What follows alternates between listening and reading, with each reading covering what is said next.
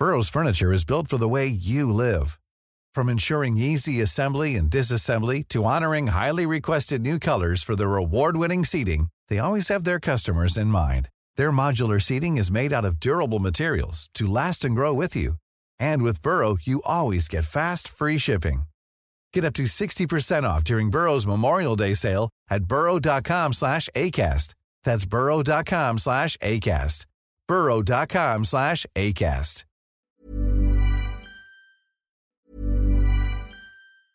Burrow's furniture is built for the way you live. From ensuring easy assembly and disassembly to honoring highly requested new colors for their award-winning seating, they always have their customers in mind. Their modular seating is made out of durable materials to last and grow with you. And with Burrow, you always get fast, free shipping.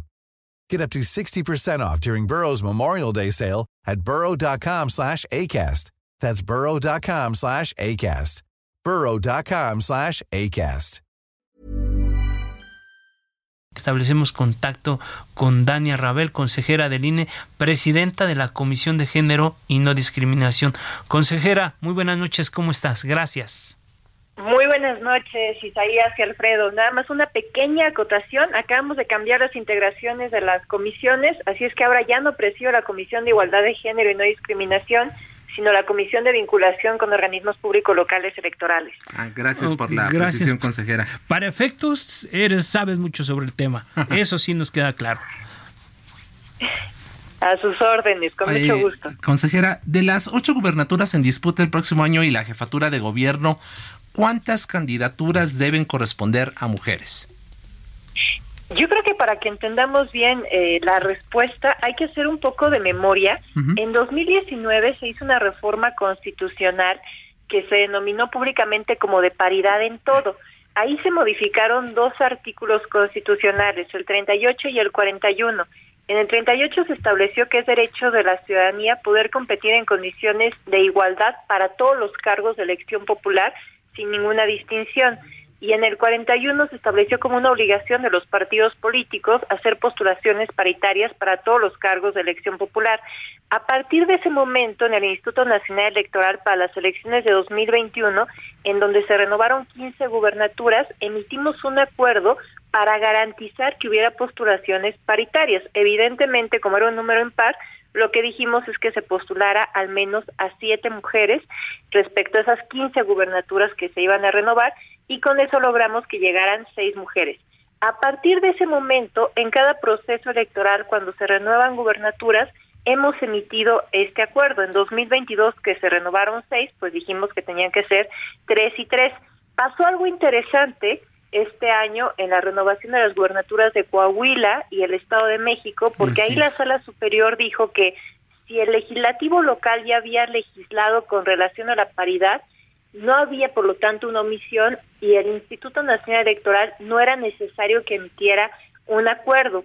No obstante, una cuestión que hay que tomar en consideración es que solamente el INE puede ver el mapa completo de la República, lo que conocemos como paridad horizontal, para garantizar que en todas las gubernaturas efectivamente sí haya paridad. Entonces, para 2024 lo que estamos pensando ante la ausencia también a nivel federal de una legislación y el hecho, como ustedes decían, que se renuevan nueve titularidades de poderes ejecutivos locales, es emitir de nueva cuenta un acuerdo para que, pues en ese caso, pues se pueda garantizar que haya cinco eh, postulaciones que puedan ser para mujeres, ¿no? Eh, todavía nosotros no tenemos este acuerdo. Generalmente lo que hemos hecho en otros años es emitirlo antes de que inicien las precampañas. Para 2023, para el proceso 2023-2024, inician las precampañas el 5 de noviembre. Entonces todavía estamos a tiempo para poder emitir este acuerdo. Bueno, algo interesante que comentas es que, bueno, no está establecido en la ley como tal, pero los partidos, bueno, ahora que conversa uno con los representantes de los partidos y cómo van a hacer la designación de, candidatas y candidatos, todos tienen ya en el registro, en la mente, que van a ser cinco y cuatro, y eso me, parece a mí que ya significa un avance importante, Dania. Y ahora bien, yo te quiero preguntar algo más allá, eh, eh, está claro que que eh, emitido el acuerdo, tanto partidos como coaliciones estarán obligadas a cumplir con esta con esta equidad, con esta disposición. Es así. O sea, no es solamente privativo para los partidos, es también para las coaliciones.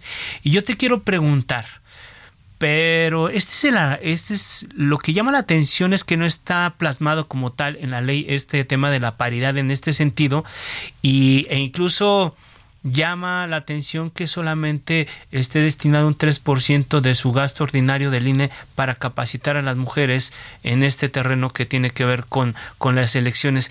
¿Qué opinas? O sea, todavía falta mucho por hacer. ¿Es tanto, digamos, todavía estamos en pañales en estos temas? ¿O cuál es tu, tu punto de vista sobre esto, Dania? Bueno, primero destaco lo que mencionabas de es muy bueno que los partidos políticos ya hayan internalizado el hecho de que tienen que hacer postulaciones paritarias absolutamente para todos los cargos de elección popular. Exacto, sí o sí. Y creo que el hecho de que ya lo traigan en mente es un gran avance. Lo segundo, respecto a este 3% que tienen que destinar los partidos políticos para promover los liderazgos políticos femeninos, aquí hay que decir que esto es un piso, no es un techo, es lo mínimo que los partidos políticos deben de destinar del dinero ordinario que se le da para poder promover los liderazgos femeninos. Pero no hay ninguna limitante. Si los partidos políticos tienen realmente ese compromiso con la promoción de los derechos de las mujeres y con ir generando más liderazgos femeninos, pues por supuesto que podrían destinar más dinero para esos efectos. Así es. Consejera Dania Rabel, ¿hay el riesgo de que partidos, frentes y coaliciones presenten candidaturas de mujeres en estados donde ellos digan, pues no, en realidad no somos tan competitivos? Es decir, postular a mujeres para cumplir este acuerdo de la paridad, pero al mismo tiempo decir, bueno, mejor lo sacrificamos porque sabemos que ahí no tenemos posibilidades de ganar. Mandarlas a perder. Exactamente. en términos llanos, ¿no? Bueno, hemos hecho muchos esfuerzos a lo largo de todos estos años para que eso no suceda. Desde que se empezó a hablar ni siquiera de paridad, sino de cuotas de género, se empezó a ver este fenómeno en donde, pues sí, se cumplía aparentemente con las cuotas de género, pero mandando a las mujeres a los distritos donde los partidos políticos que las postulaban tenían pocas o nulas posibilidades de ganar. a partir de eso, para evitar que eso ocurriera, se hace un análisis en el Instituto Nacional de algo que denominamos bloques de competitividad para verificar que estas postulaciones, sobre todo en el ámbito legislativo, me refiero, por ejemplo, eh, no se estén concentrando en lugares en donde tengan pocas posibilidades de ganar los partidos políticos ahí donde están postulando a las mujeres. Entonces tenemos nosotros tres bloques de competitividad alta, media y baja. Y lo que hacemos es revisar que se reparta de manera homogénea a los dos géneros, hombres y mujeres, en estos tres bloques de competitividad, cuidando específicamente que no se concentren las mujeres en el bloque de competitividad baja. Y en ese sentido, ustedes como, como árbitro electoral, el INE pudiera eventualmente bajar candidaturas, es decir, si ustedes ven que en el bloque, en el la mayoría parte de las candidaturas a mujeres se concentran en el bloque de baja competitividad, ¿ustedes podrían enmendarle la plana a los partidos? Sí, por supuesto. Hay un procedimiento para pedirle la sustitución, eh, para que no esté ahí una mujer, por ejemplo, y se le ponga en otro bloque, y o por ejemplo para que no estén puros hombres en el bloque alto de competitividad y se les da un plazo y si no hacen esa sustitución entonces no procede el registro. Muy bien, Dania, consejera el, del INE, yo te quiero preguntar eh, sobre un tema en particular que tú sabes mucho de esto.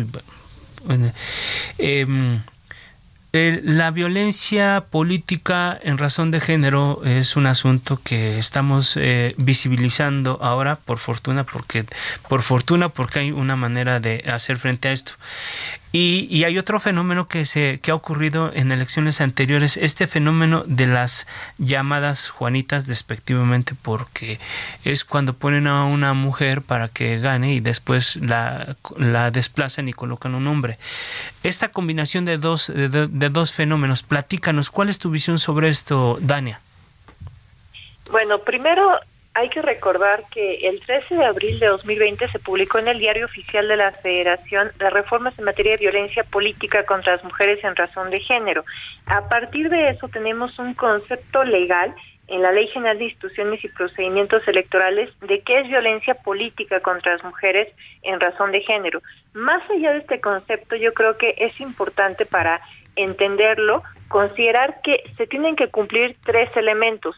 Es una violencia que se dirige en contra de una mujer por el simple hecho de ser mujer, que se basa en roles o estereotipos de género o que le genera un daño desproporcional y que tiene como objetivo mermar sus derechos político-electorales si se cumplen estos tres elementos, podemos decir con certeza que estamos ante un acto de violencia política en contra de una mujer en razón de género.